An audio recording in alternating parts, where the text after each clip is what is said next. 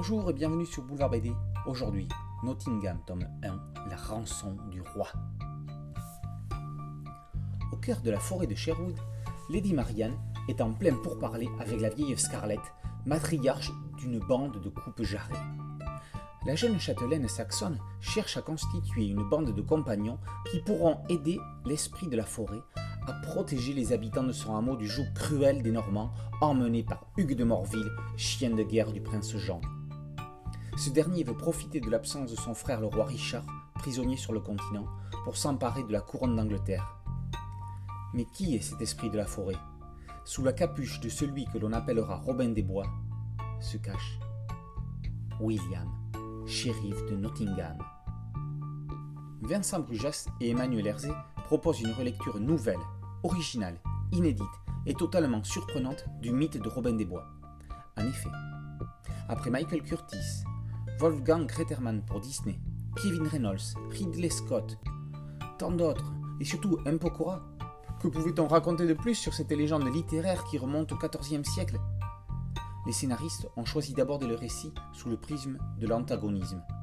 En faisant endosser le rôle du justicier au shérif de Nottingham, censé être son ennemi juré, il l'attaque par un angle complexe, se mettant des contraintes pour lesquelles il allait falloir user de malice pour justifier les actions des personnages. Le prince Jean veut détourner l'argent recueilli par les shérifs pour verser leur contribution annuelle qui leur permet de garder leur charge d'officier de la couronne. Jean veut financer sa prise de pouvoir avec cet argent, ce à quoi s'oppose William sous couvert d'un bandit masqué afin de ne pas se mettre à dos le possible héritier du royaume. Le méchant devenant bon, les scénaristes de la cagoule ont dû intégrer un nouvel ennemi, ce qu'ils font avec le dévoué et cruel Hugues de Morville.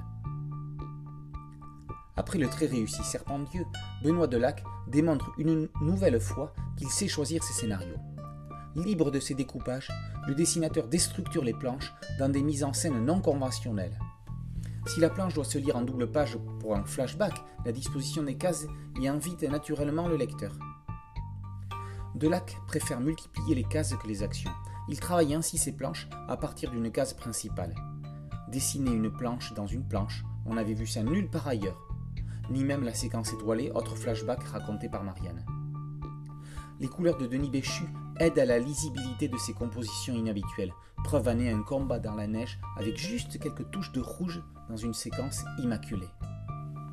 Nottingham s'annonce comme un triptyque d'action dont la flèche atteint la cible en plein cœur.